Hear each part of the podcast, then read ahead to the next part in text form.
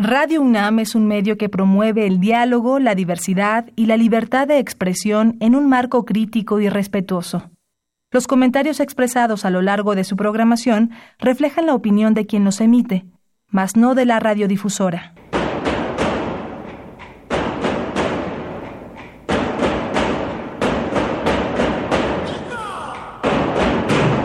Discrepancias. Atacan a la universidad porque discrepamos. Viva la discrepancia, porque es el espíritu de la universidad.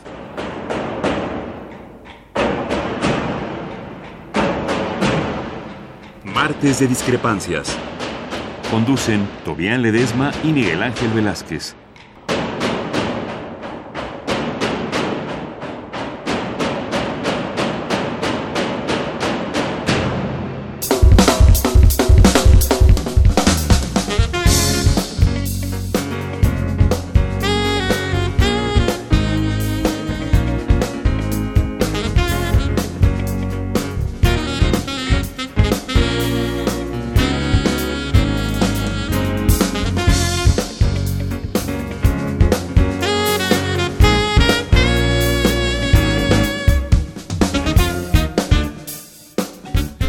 ¿Qué tal? Muy buenas noches, gracias por estar con nosotros.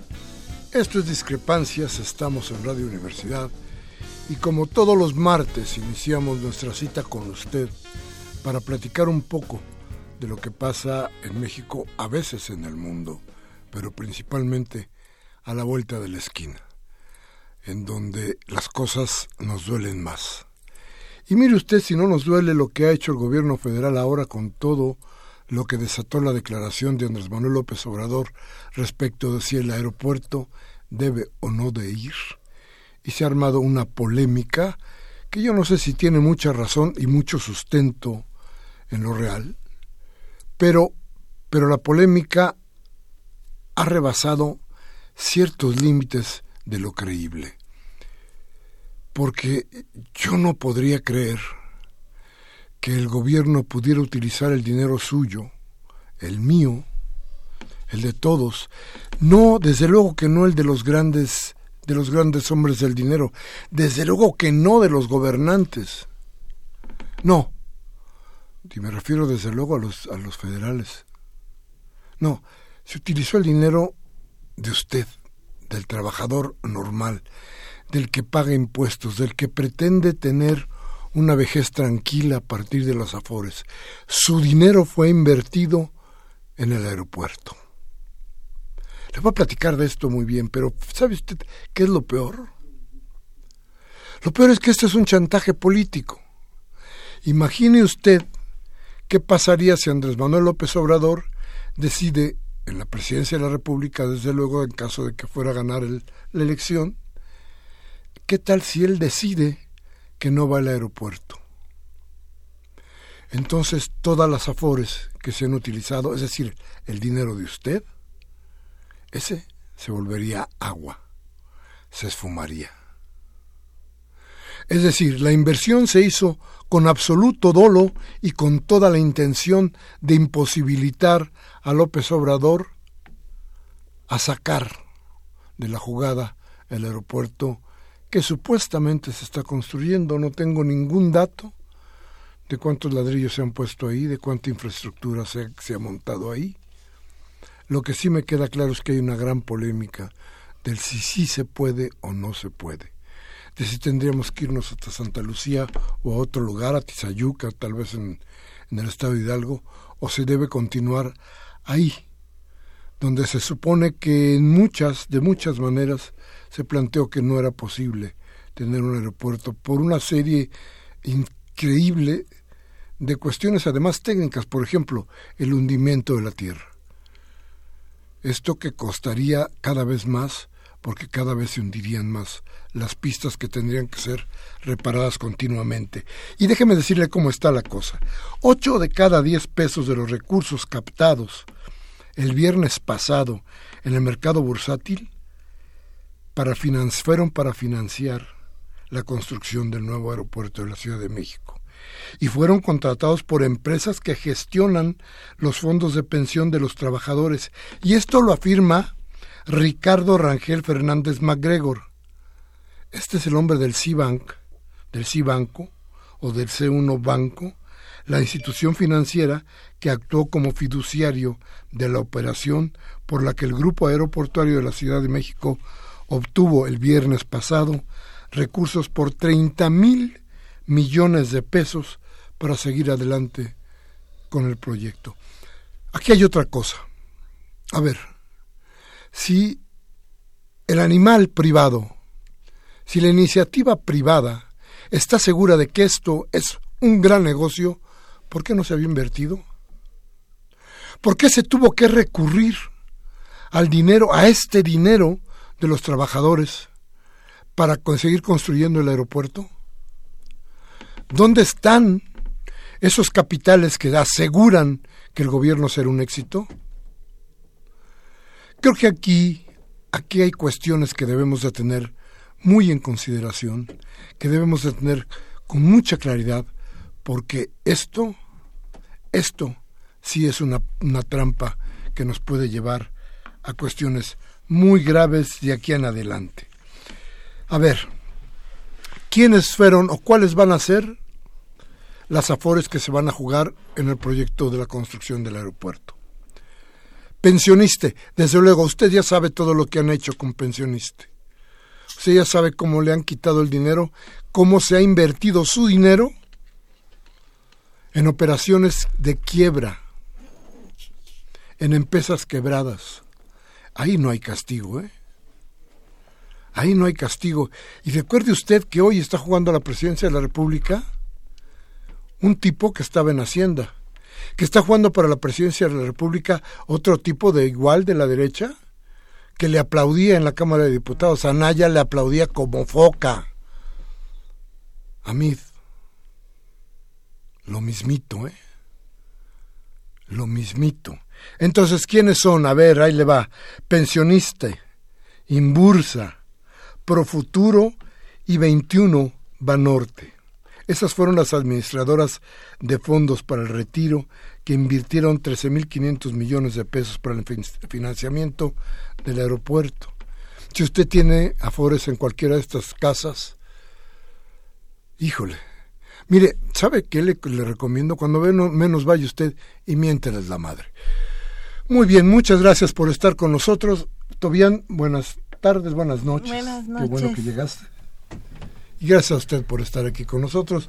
Nuestros teléfonos el 55 368989 y nuestra alada sin costo es 01800 50 52 688. Regresamos en un momento.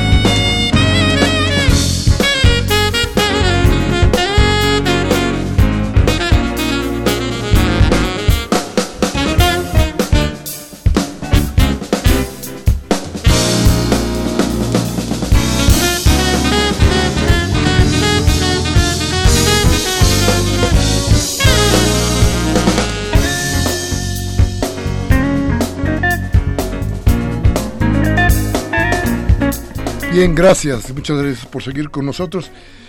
Y, verá usted, ya tendremos tiempo y oportunidad de platicar mucho, mucho, mucho sobre esto de las afores y la, utilización que se está haciendo de ellas.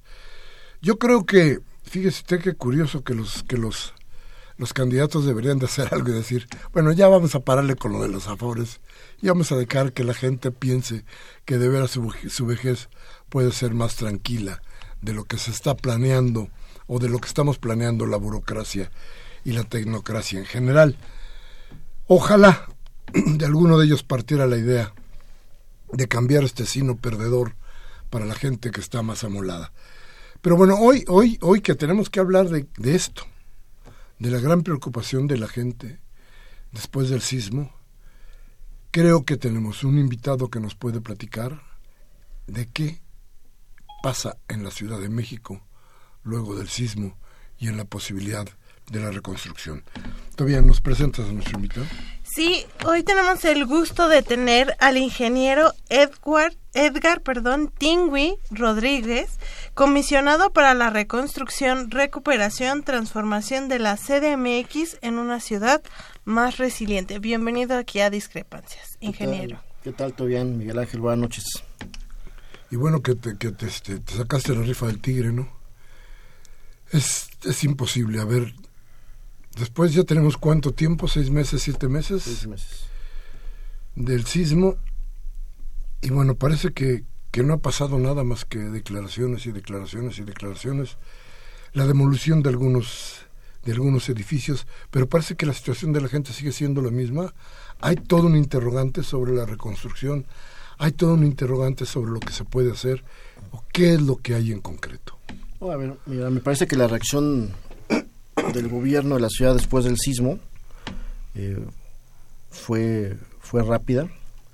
Eh, a los pocos días se tenía ya creada esta comisión de reconstrucción, pocos meses después se tiene esta ley de reconstrucción, eh, y no obstante que estuviera o no estuviera la ley, los apoyos se empezaron a ver desde el primer día en la calle.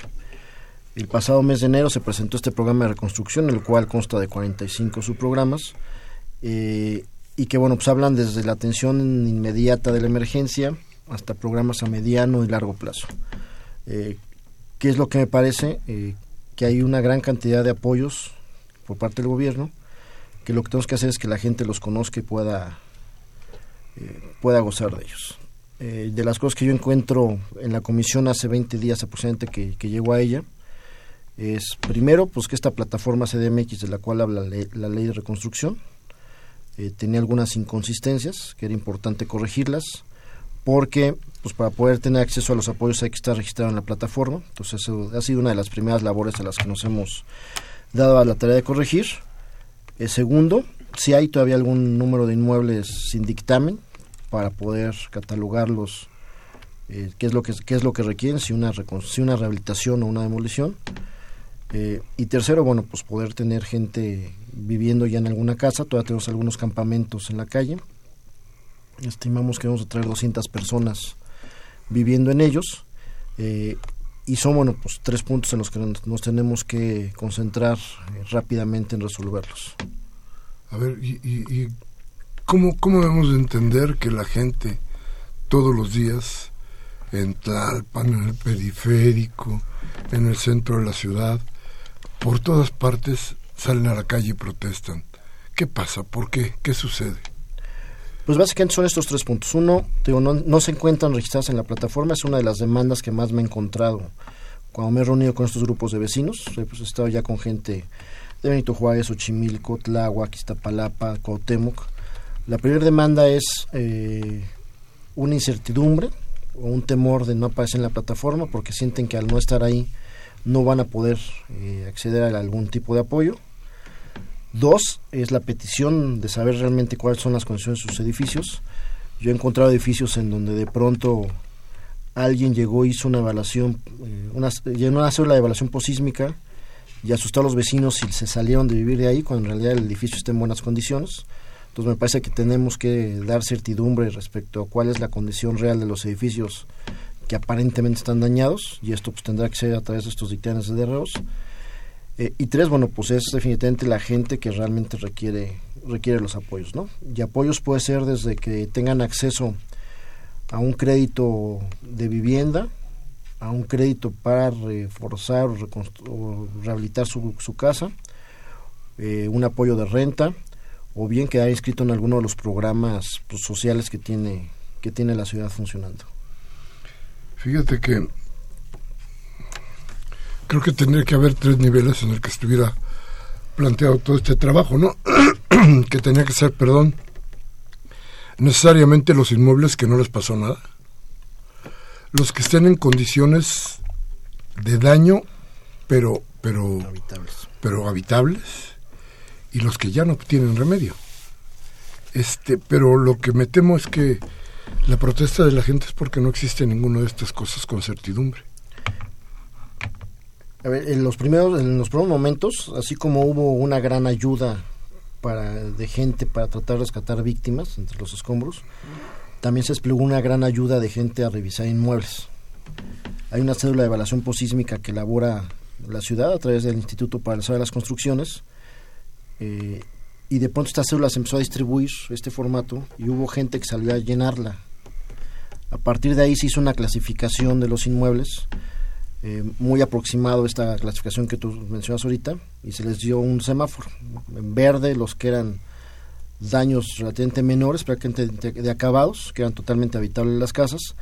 Amarillos aquellos que tenían algún daño eh, en alguna parte de su estructura pero que no ponían en riesgo la habitabilidad o, o en sí la estructuración o la estabilidad de la, del inmueble y tres los que de plano tenían un daño estructural y que eran susceptibles de, un- de, una reparación mayor o de una demolición, pero que definitivamente no puedan ser habitables. Eh, todo esto se vació en esta plataforma en los primeros días y es donde pues, empezamos a encontrar las discrepancias, porque efectivamente, bueno, pues hubo cédulas que fueron llenadas con muy buena voluntad por gente no experta, este, y que nos llevó pues precisamente estas, estas imprecisiones. Ahorita es lo que estamos tratando de corregir, sobre todo con aquellos en amarillo y rojo que son las, las condiciones más graves o que podrían poner en riesgo eh, la estabilidad de las estructuras y desde luego la vida de la gente eh, y es en lo que nos hemos concentrado. ¿no? Que, que- considero, a través del trabajo que se ha hecho con el Comité de Emergencias, que por lo menos aquellos edificios que están en un riesgo de colapso y que sí ponen en riesgo eh, no solamente las condiciones de inmuebles vecinos, sino de la vida de algunas personas, ya son los que hemos logrado eh, demoler, tener abajo. Eh, estamos entrando a la segunda etapa, que es empezar a rehabilitar un gran número de inmuebles, los catálogos en amarillos, y a la vez, bueno, pues ver cómo vamos a empezar a reconstruir pues las zonas donde, donde hubo colapsos o donde tuvimos que hacer algún derrumbe. Y por ejemplo, porque independientemente sabemos que a lo mejor hay un esfuerzo para tener este padrón, también, o sea, se sabe de edificios que siguen tener un dictamen y eso es cierto. Las personas que no tienen un dictamen o que no saben cuáles son las condiciones de sus edificios, a quién pueden recurrir, con quién pueden comunicarse, porque es situación no solo de edificios de donde vive gente, ¿no? Es escuelas, también hay muchas escuelas aquí en la ciudad, ¿no? Que siguen sin tener certeza qué va a pasar con las estructuras, con sus, pues con las instalaciones, el, sé de algunos casos en Coyoacán en específico, por ejemplo, y también oficinas y cosas así. ¿Todavía están haciendo esta clasificación o ya se pasó esa etapa? No, de todavía. eh, de hecho, en días pasados se mandó una modificación a la ley de reconstrucción. Se, le- se le pidió a la Asamblea hacer una reconciliación porque lo que decía es que 90 días después de publicar las nuevas normas de construcción, se tenía que dar cerrada por la, se tenía que dar por cerrada la plataforma y, se, y ya nadie era susceptible de poderse registrar en ella. Esto se cumple el 16 de marzo. Esta modificación que se ha mandado es en el sentido de que sea la propia Comisión de Reconstrucción quien decide en qué momento se debe de cerrar la inscripción en la plataforma, precisamente porque, pues derivado de todas estas reuniones y recorridos que hemos tenido, pues hemos encontrado edificios en la situación que tú mencionas. Eh, hace 15 días ya prácticamente eh, lanzamos un programa específico o especial de directores responsables de obra, armar brigadas, precisamente para tratar de mitigar o de terminar con este problema de la falta de dictámenes, sobre todo en temas eh, habitacionales, que era lo que más nos preocupaba. El tema de escuelas es un trabajo que trae la Secretaría de Educación Pública con sus organismos. Aparte. Este, es aparte, ellos traen un programa específico de revisión de escuelas, en donde el gobierno local, a través de su Secretaría de Educación, también está participando. Eh, pero nosotros nos hemos concentrado desde la comisión básicamente en temas habitacionales. A ver, Edgar, resulta que yo miro que la corrupción también llenó muchos formularios. ¿Qué encontraron ustedes? Mira, a ver, digo, casos como estos siempre se prestan para que haya gente que quiera eh, abusar. Digo, por ejemplo, hemos encontramos en el programa de apoyo de renta que se dieron los primeros días, los primeros meses. Fue un primer programa que lanza el gobierno de apoyo de tres meses de renta, de tres mil pesos por, por inmueble dañado, por, familia afectada, y en el cual encontramos pues una cantidad importante de gente que llegó a solicitar su apoyo, o bien pues eh, yo lo digo de esta forma, pedía un inmueble dañado prestado pues para poder solicitar el apoyo, ¿no? Eh, fue un programa un poquito a la palabra, de, buena fe, confiando en la declaración o en la descripción que nos dan los inmuebles la gente. Sin embargo, al empezar a hacer una revisión, después del primer mes, pues nos dimos cuenta que había mucha gente que había abusado y que había cobrado el cheque sin tener, sin realmente estar este, afectado, ¿no? Entonces ese, por ejemplo, fue uno de los casos que encontramos en el tema en estos temas que tú mencionas. ¿no? este, hemos sido muy cuidadosos, digo, de hecho parte del trabajo, gran parte del trabajo de la comisión es vigilar pues que los recursos que se destinen primero pues que se destinen a programas o acciones que sí tengan que ver con la reconstrucción y segundo bueno pues a pedir cuentas para poderlo transparentar y informar a la ciudadanía en qué se está gastando cada peso que, que, que se está invirtiendo en la, en la reconstrucción. A ver, vamos a ir a un corte rápidamente y vamos a regresar con, contigo, desde luego, y con nuestro auditorio para seguir platicando aquí sobre la reconstrucción. Tocaste un tema interesantísimo, la lana, ¿eh? De ahí, de dónde, cómo, en fin, este, los, los donativos que fueron de la iniciativa privada, los donativos que llegaron sin necesidad de tener un nombre ni una empresa, pero de gente solidaria, que en esta ciudad, desde luego, sobra la solidaridad. La verdad es que esta ciudad ha demostrado ser diferente, muy diferente. Pero en fin, vamos al corte, nuestro teléfono 5536 8989. Nuestra alada sin costo 01800 5052 688. Volvemos en un momento.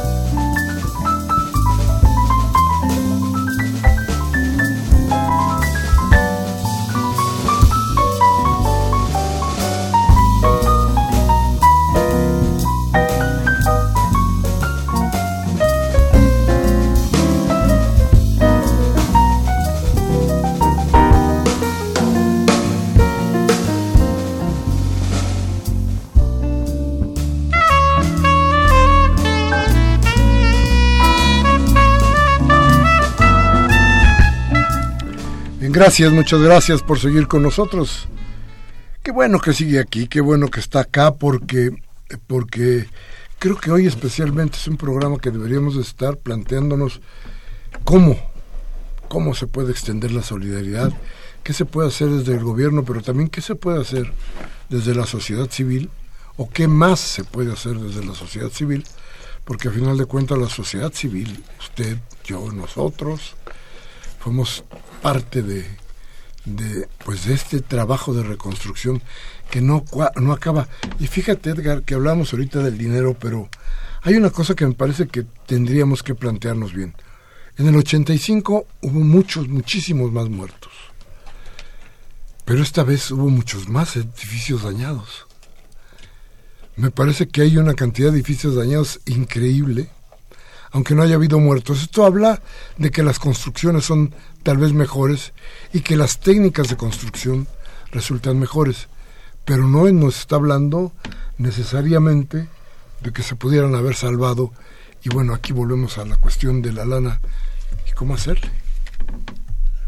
¿Qué te parece? a ver, digo, primero hacerte un comentario respecto a los edificios. Lo que sí hemos encontrado es que la mayoría de los edificios dañados son anteriores al 85. Después del 85 hubo una reforma relevante de construcciones en el 87. Hubo otras posteriores. Eh, y tan solo, por ejemplo, de los edificios que colapsaron el propio 19 de septiembre del 17, el noventa y tantos por ciento, 92, 93 por ciento, son, fueron construidos antes del 85. Y sí, efectivamente, pues la mayoría o todos los dañados que tenemos ahorita son anteriores al 85. Pero sí hay dañados nuevos, ¿no? Sí, encontramos, Benito Juárez. Encontramos algunos y en esos ya hay carpetas de investigación abiertas por la PJ para afincar responsabilidades pues ya sea al constructor o a los, o a los proyectistas o a quien haya eh, tenido esta negligencia durante la construcción. Pero sí, la mayoría son edificios anteriores eh, y si fueron nuevos, pues no tendrán razón de por qué haberse, haberse dañado, ¿no? Sí, sí se ha demostrado que las mejoras que se le han hecho a los reglamentos de construcción han funcionado. Eh, de hecho, en diciembre acabamos de sacar toda una actualización. Se revisó con los espectros de aceleración del sismo el año pasado y bueno, pues ya se hicieron los ajustes correspondientes. Eh, pero el tema del, dinero, que es un tema importante y que desde luego pues, la gente está, está preocupada, ¿no? Existe un fondo de reconstrucción que se creó eh, en la ciudad y que viene establecido y que vienen las reglas de cómo manejarlo en esta ley de reconstrucción que se publicó el año pasado. Este fondo de reconstrucción es exclusivamente para temas eh, del sismo en este caso, estamos hablando de 6.800 millones de pesos aproximadamente, y a esto se suman, bueno, pues algunos otros recursos de origen federal, por ejemplo, o del presupuesto propio de las dependencias que podían ser utilizados para temas eh, ligados a la reconstrucción. Pero exclusivamente para temas de reconstrucción tenemos 6.800 millones de pesos, pues que tendremos que optimizarlos porque pues, es lo que tenemos este año. Eh, tú haces una mención, por ejemplo... Eso es todo, es el total, la masa total son 6.800 Exclusivamente para el tema de reconstrucción o que, o que se van a regir por la ley de reconstrucción, sí. Repito, hay algunos otros fondos eh, que tienen las dependencias dentro de su presupuesto normal, anual, y que quizás de ahí puedan derivar en programas que estén ligados a la reconstrucción. estos 6.800 no van a servir para comprar lentes, no, no, estos 6.800 ni botas, ni para la diabetes de Juanito, ni para la caminata de Pablito, ni para todo esto que habían, habían este, inventado tres eh, ínclitos diputados locales, eh, que, con mucho cariño yo les digo, no los tres cochinitos, porque creo que sí hay que darle su lugar y tienen un, un grado a, mayor, ¿no? De los tres marranitos, ¿no? No son cochinitos, son marranitos. Entonces, ellos querían manejar esta lana. Y ya habían inventado que iban a dar lentes y pantalones y botas y no sé qué. Y este y pues todo tan tranquilo, ¿no? No, bueno, renunciaron algunos subcomisionados justo a, esta comisión de reconstrucción a raíz de esto que estaba sucediendo con la Asamblea Legislativa. Sí, ahí, ahí, lo que se hizo fue que el doctor Miguel Ángel Mancera envió una iniciativa de modificación al presupuesto de, al decreto de presupuesto de egresos 2018 nos establecía que todos estos fondos para la reconstrucción que están establecidos en el artículo 14, eh, quien iba a autorizar las acciones en las que se iban a ocupar era la propia Comisión de Reconstrucción. Entonces, pues nos, nos hemos dado la tarea de invitar gente de la sociedad civil, de la academia esta comisión para poder suplir a los subcomisionados que renunciaron. Eh, tenemos, por ejemplo, gente de la academia y especialistas en temas de la ciudad como el doctor Manuel Perló, eh, tenemos, por ejemplo, a la arquitecta Erandi Jiménez, que es este, una arquitecta eh, experta en temas de sustentabilidad. Está eh, Raúl Esquivel, es el, el, jefe vulcano, que muchos, muchos conocen. Tenemos a Fernando Aguirre, que es un damnificado del edificio de Coquimbo, que fue uno de los edificios que colapsaron el día del sismo.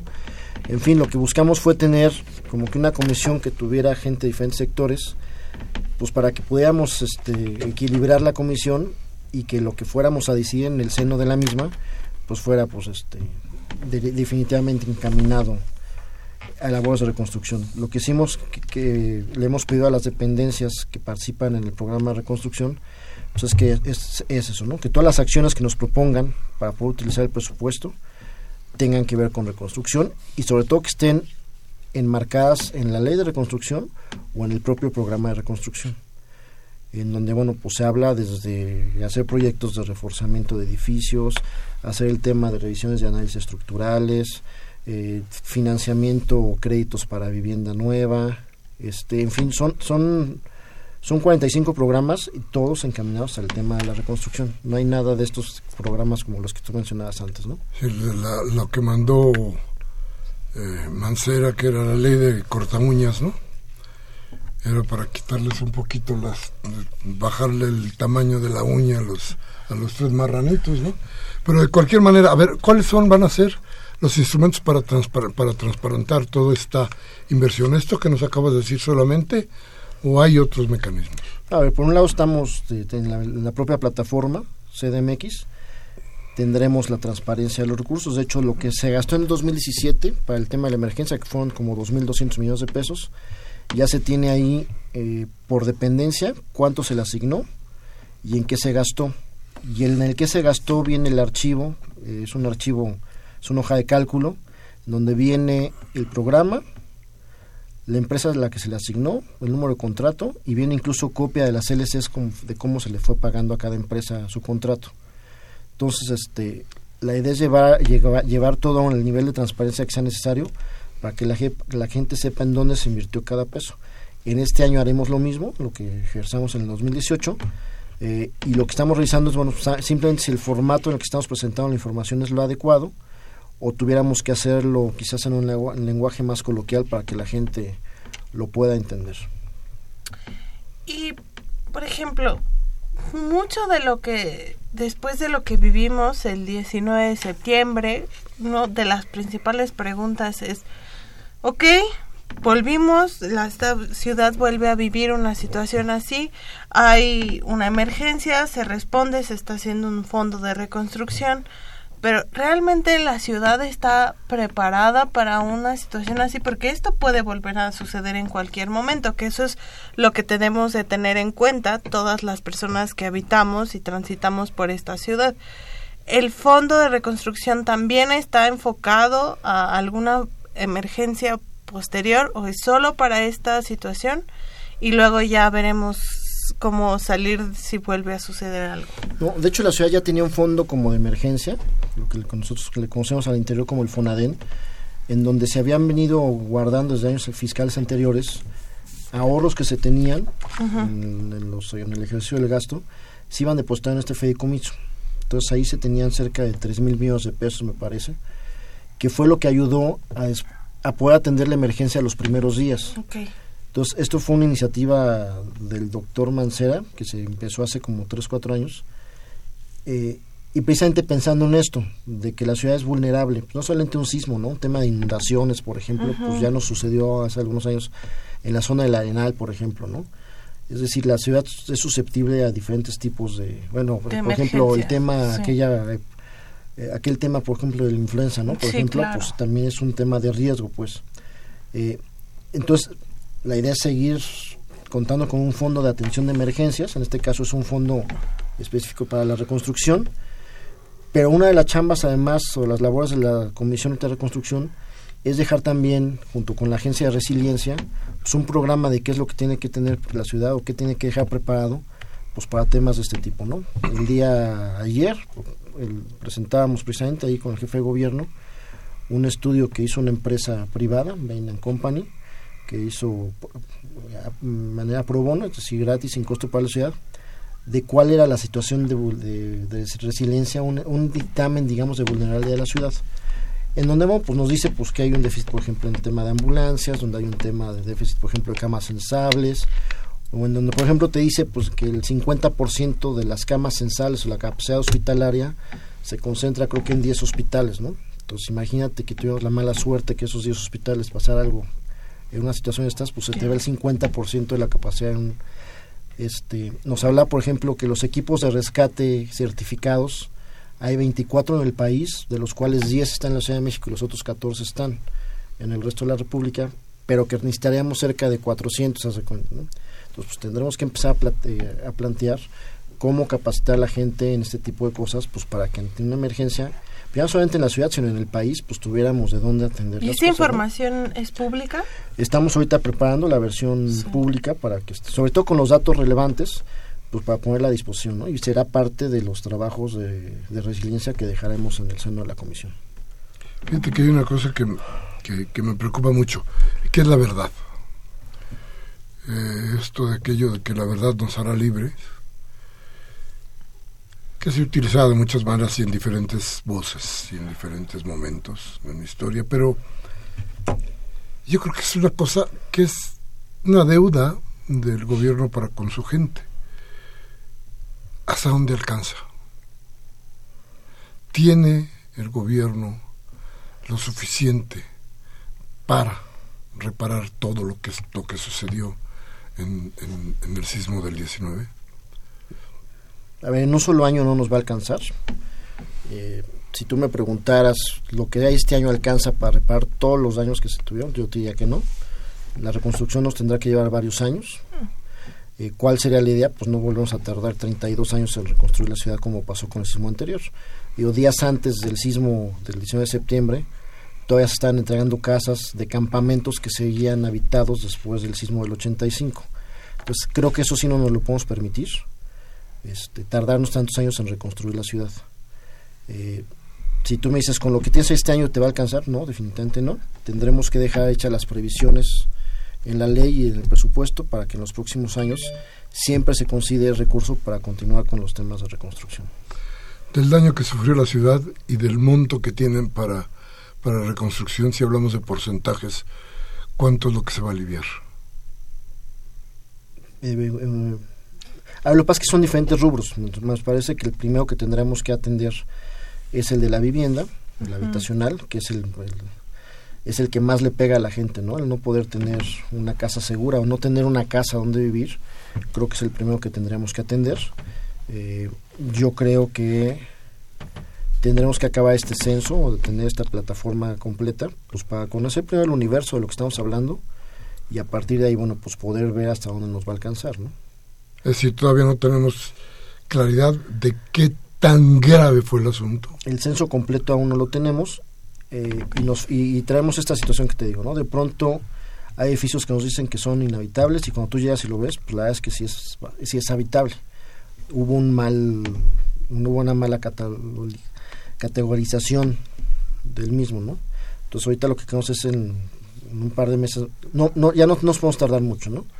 O sea, ya este tiempo que llevamos en la comisión y quizás un pedacito del próximo mes de abril, debemos determinar ya, ya esta valoración pues para poner ya, tener exactamente cuánto, cuánto es el universo de inmuebles dañados. Tienen más o menos seis meses lo que resta este gobierno. ¿Qué se puede hacer? ¿Dejar la plataforma nada más completa? No, dejar la plataforma completa, desde luego que les tendremos que dejar, todo dictaminado, eh, y ya muchas de las eh, acciones de reconstrucción de vivienda ya iniciadas. ¿Cómo qué? Muchas de las acciones de, vivienda ya iniciadas. Eh, de igualdad hay casos emblemáticos como el multifamiliar de Tlalpan, la UH Tlalpan, por ejemplo. Este, hay acciones en Xochimilco y Tláhuac que ya están reconstruyendo casas, por ejemplo. Este, el INVI ya lleva entregados más de 400 créditos, por ejemplo, de, de vivienda, de acciones de vivienda este, no, pero más de 2.200 este, créditos este, para temas de vivienda, invertidos como 400 millones de pesos en este programa. Este, en fin, acciones hay muchas y también ahorita una chamba de las, la comisión es agrupar todo lo que se ha hecho pues para darlo a conocer, ¿no? Porque si hay mucho que se ha hecho que no se ha dado a conocer y que me parece que es, importantísimo que la gente lo sepa. Claro, sobre todo regreso al tema un poco de las escuelas, porque muchas de las autoridades, ¿no? O sea, pues de una secundaria pública, de una primaria pública, de un están un poco desesperados en la situación de que, ¿no? Del gobierno de la ciudad les dicen, no, pues es que es la SEP, y entonces ellos recurren a las instancias, la SEP no les responden, pero mientras tienen a estudiantes, ¿no? Eh, teniendo clases en el patio, con aulas eh, provisionales, que también no son las mejores condiciones, ¿no? Para su seguridad ni pues higiénicas, porque por ejemplo el caso de la secundaria 139, que es la que yo conozco, que está en Coyoacán, José Enrique Rodó, tienen dos, tres baños para un grupo de mil, mil doscientos jóvenes, ¿no? Entre 12 y 15 años, y siguen además sin saber qué va a pasar con el dictamen de la secundaria, porque la secundaria no tiene un dictamen, ¿no? Entonces, eso se repite en varias escuelas. Entonces, por eso esta etapa de reconstrucción, si bien no se va a poder resolver pronto, si hay una emergencia, ¿no? De, de que tienes estos grupos, ¿no? De jóvenes en escuelas en estas condiciones, escuelas públicas, gente viviendo en la calle, que siente que no se está avanzando tan rápido, ¿no? Y que debería comunicárseles que se están haciendo las acciones, pero tal vez no les está llegando la información. Sí, a ver, de acuerdo. Este, en, ese sentido iba encaminado mi comentario hace un rato. Tenemos que comunicar a la gente no solamente cuáles son los tipos de apoyo que tenemos, sino cuáles son los que ya se han entregado, este, y bueno, y el, universo de los mismos. ¿no? El caso de la escuela, te repito, es un tema que es, cuya coordinación trae la Secretaría de Educación Pública, este, y que bueno, pues desde con la comisión pues tendremos que pedir también informes y datos de qué es lo que está pasando pues para ver en qué de qué manera podríamos este, reforzar nosotros los, estos programas. ¿no? Dime una cosa, ¿falta información para la gente? ¿Falta difusión de los proyectos, los programas y cómo acceder a ellos? Sí, yo creo que sí, falta información eh, o, está, o está muy dispersa.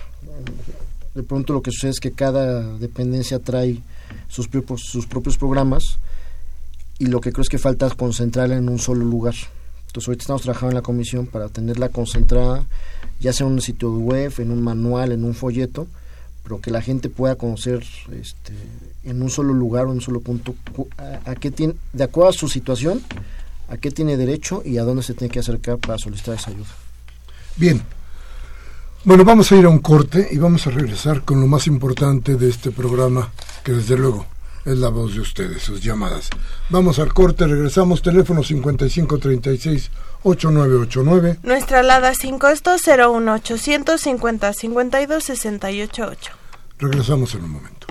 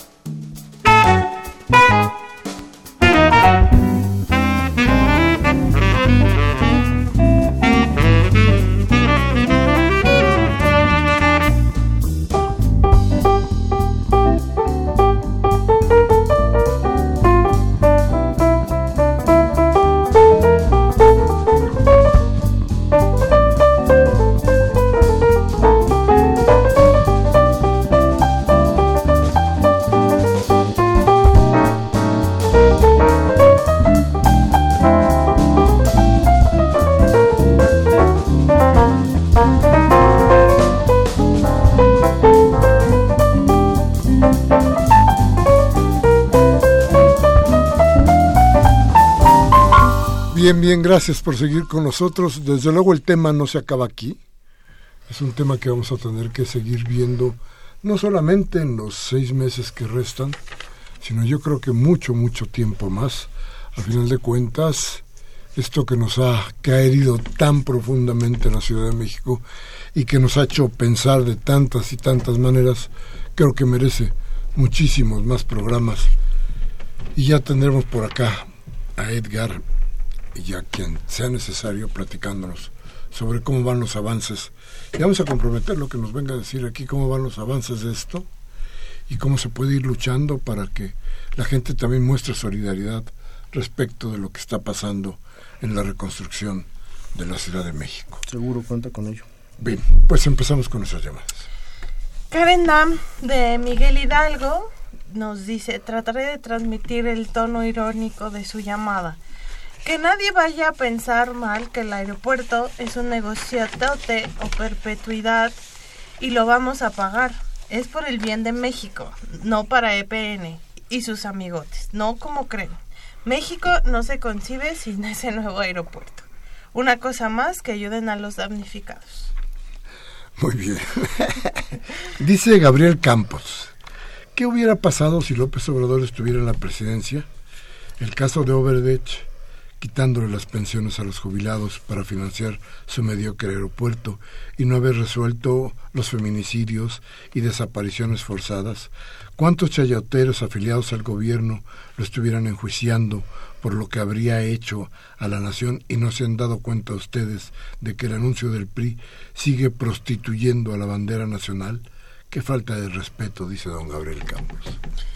Javier Márquez de Coajimalpa pregunta para el invitado. ¿El gobierno federal pidió un préstamo con el Banco Mundial para la reconstrucción de la Ciudad de México? ¿En verdad existe ese, ese apoyo basado en algún programa? Pues por lo menos en en las cuentas de, las, de la Ciudad de México no, no, se tiene. Manuel Martínez Telles de Tlalpan pregunta también al invitado, ya que una de las modalidades de ayuda para la gente son los créditos, los créditos otorgados a los afectados, ¿cree que en la actualidad pueden pagar ese tipo de créditos a un 8 o 9% de interés? En lugar de solucionar el problema, lo van a causar, nos van a causar más conflictos dice don Manuel don Manuel Martínez Telles. Silvia García de Coyoacán. No entiendo el comisionado. La escuela secundaria número 72 tuvo daños en la escalera de emergencia. Exigían que hubiera clases aún con daños en el edificio escolar, pero no han empezado a reparar ni los daños menores. Por, por ahí deberían empezar, luego más eh, fuerte, pero eh, dice que habla de una desaparición de donativos. No sé si en el caso específico de la escuela, pero lo que comenta. Sí, a ver, ese, tema de los donativos ha, ha estado mucho en los medios los últimos días. Eh, aclarar, simplemente repetir lo que ha explicado el secretario de Finanzas y el propio jefe de gobierno. En las cuentas de la ciudad solamente entraron 25 millones de pesos de donativos, 20 de Walmart y 5 que se juntaron pues, entre la gente y funcionarios del propio gobierno, que donamos parte de nuestros salarios. Eh, el resto se depositaron en fundaciones o se aplicaron directamente en, algunas zonas. Hay muchas que entraron a fundaciones que se, han utilizado seguramente para reconstrucción en otras partes del país, pero en la ciudad en particular. Solo 25. Solo 25. Augusto Olguín de Coyoacán, de dice, nos felicita porque no hicimos puente. dice, ¿qué candidato está proponiendo la desaparición de los plurinominales? Me parece que es Smith, ¿no? El que está proponiendo los plurinominales, pero yo creo que va a ser una necesidad a final de cuentas. Y también nos dice una cosa, el fútbol no nos distrajo. Muy bien, don Augusto. Elena García de Azcapotzalco dice, Toda la ciudad está hecha una porquería. Años sin desasolvar en la colonia La Preciosa en Azcapotzalco. Mancera resultó un corrupto como todos. Inocencio Ruiz de Catepec. Señores, ¿sería posible, posible vender el famoso avión presidencial para ayudar a los damnificados? Nos manda salud. Yo creo que sí, don, don Inocencio. Vamos a ver quién es el que lo pone a la venta. ¿Ya sabe quién? Abel Guerrero de Venustiano Carranza. Preguntarle al invitado, ¿es cierto que en el colegio Brepsamen es propiedad del cardenal Norberto Rimera y la historia de la niña fue inventada para él mismo y pudiera distraer mientras sacaba pertenencias del inmueble? esto fue una, esta fue una historia que se manejó muy al principio y se desmintió creo que en su momento. Máximo García de Venustiano Carranza Nos manda saludos, muchas gracias, don Máximo. Dice, quiero hacer un comentario sobre los candidatos. Si gana Naya, va a ser otro chacal de los pinos como Calderón. Yo no quiero que gane él, sino el licenciado Andrés Manuel López Obrador. Maestro Manuel, Manuel Munguía de Iztapalapa dice, es muy malo cambiar soberanía por dinero. El falso MIT sigue en su mentira, al igual que el más indigno mandatario que hemos tenido, Peña. Ejemplar reptiliano muy notable magnifican el daño que habría al cancelar la construcción de un aeropuerto. Sin embargo, no ven el daño real a la nación al haber destruido a Pemex y no permitir el desarrollo energético de México al cancelar el ingreso de más de 100 mil millones de dólares anuales por la venta de petróleo al entregar nuestra riqueza natural a intereses extranjeros al estilo porfiriano, lo cual es caduco y obsoleto. Por lo antes expuesto, la reforma estructural es la malísima y muy perjudicial para la nación. ¿No lo ven los neoliberales? Déjame decir una cosa que sí es cierta, en abono a lo que usted dice. Todos los proyectos que salieron, todos los proyectos que salieron de los pinos, todos han fracasado. ¿eh? Más cara la gasolina, más cara la electricidad, todo, todo ha sido en contra de lo que se prometió. En fin, profesor Guillermo Marrón Mollado, de Iztacalco, dice, ante las actuales circunstancias de que AMLO gane las elecciones, la derecha está, dice, dejando al, al país atado invirtió capitales de los afores de los trabajadores. Eso es inviable, más por el mantenimiento anual de ese proyecto necesita. La derecha lo único que quiere es, sabotear a la, es, sabotear a la izquierda si llegase a ganar la presidencia. Rubén Pinto de Catepex. Eh, tanto Mid como Anaya se quieren agasajar con el nuevo aeropuerto, por eso no quieren que se cancele. Arturo Badaguet de la Benito Juárez dice, para decir que no se, eh, nos llama para decir que no se van a glorien los del PRD y Marcela por la ayuda después del terremoto. No les creo, dice él. Cometieron una burrada. Metieron el metrobús sobre Avenida Troncoso, donde está la línea 8 del metro. Es ilógico. ilógico. Dice el compañero. Lourdes García de Tlalpan. Felicitaciones porque están trabajando hoy. A ningún partido le conviene que desaparezcan las plurinominales porque tienen fuero. Nada más por eso el fuero les conviene. Y nos dice Alfonso Borja, también de Benito Juárez. Felicidades a todo el equipo. Comenten sobre la, la gala del nuevo aeropuerto, del nuevo aeropuerto que la puso Sedena y ya la están cobrando al doble. Cienfuegos ya está colaborando, ya está cobrando al doble. Bueno, este, vamos a investigar cómo está todo este asunto. En fin, bueno, se nos acaba, se nos acaba discrepancias. Edgar, algo más. ¿Con qué terminamos? Sí, pues digo, comentarles, vamos a seguir ahí muy atentos a todas las eh, peticiones y aclaraciones que nos pida la gente. Eh, yo lo que les invito es que visiten esta página, plataforma cdmx.gov.mx, eh, va a ser la vía de contacto con la comisión. Ahí tendremos no solamente este listado o este padrón de gente afectada, sino también iremos dando cuenta de las acciones que las diferentes instancias de gobierno eh, vayan ejecutando, estarán ahí y ahí es donde bueno pues también iremos haciendo la tras, este pues el recuento de lo, del dinero que se va invirtiendo en la reconstrucción. Bien, pues yo decía que se nos acaba esto. Muchas gracias, Edgar. Gracias a ustedes. Muy buenas noches a todas y todos. Este martes 27 de marzo del 18, que sí venimos a trabajar. Así es. Porque no somos como Mid ni como Anaya ni como los panistas tampoco. Aquí sí venimos, somos laicos. Entre Rocío García, Crescencio Suárez Blanca estuvo en los controles técnicos, Rocío García Rocha en asistencia de producción, Baltasar Domínguez en la producción. Gracias a usted por estar aquí con nosotros y como siempre, si lo que hemos dicho aquí le sirve a usted, por favor tómese un café con sus amigos mañana, hable de lo que aquí hablamos, trate de pensar y si no, y si no favorezca y alimente su mediocridad. Cámbiale a MBS, a Televisa o Radio Fórmula. Ahí la podrá acrecentar. Hasta la próxima.